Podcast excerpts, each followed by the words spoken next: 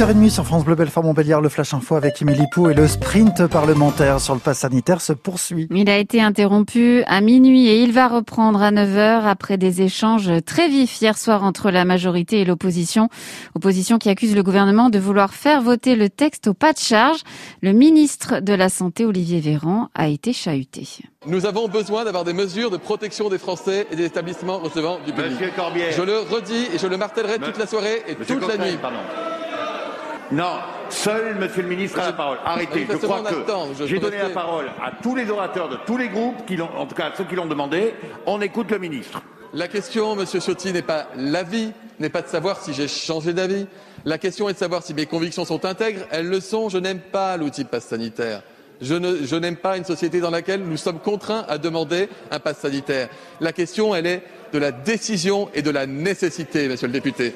Gouverner, c'est choisir et parfois faire des choix qui ne nous plaisent pas. Et c'est ça le courage en politique, monsieur le député. C'est pas de faire durer les débats en nous disant que c'est à cause de nous qu'il y aurait de l'obstruction parlementaire. Entre deux solutions mauvaises, le confinement et le pass, je choisis le pass. Regardons quel sera votre choix. Il y aura encore 900 amendements à étudier aujourd'hui. Le variant, lui, continue de faire grimper à une vitesse exponentielle le nombre de cas en France, 21 500 ces dernières 24 heures.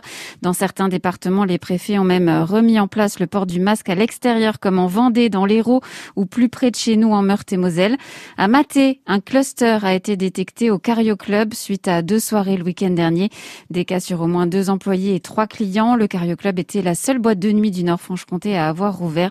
L'établissement referme donc temporairement. Et ça tombe mal alors que la quatrième vague monte justement. Et oui, les doses de vaccins manquent en ce moment en Franche-Comté. Il est devenu quasi impossible depuis deux jours de prendre rendez-vous pour une première injection.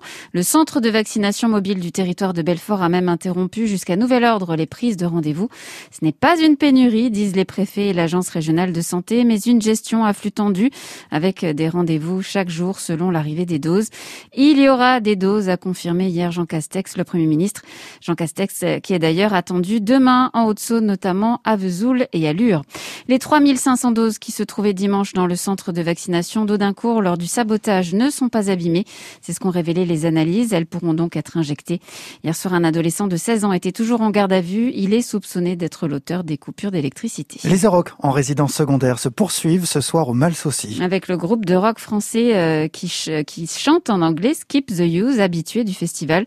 Ce soir, c'est aussi le son et lumière de Brebot, ouverture des tribunes à 20h avec euh, passe sanitaire obligatoire.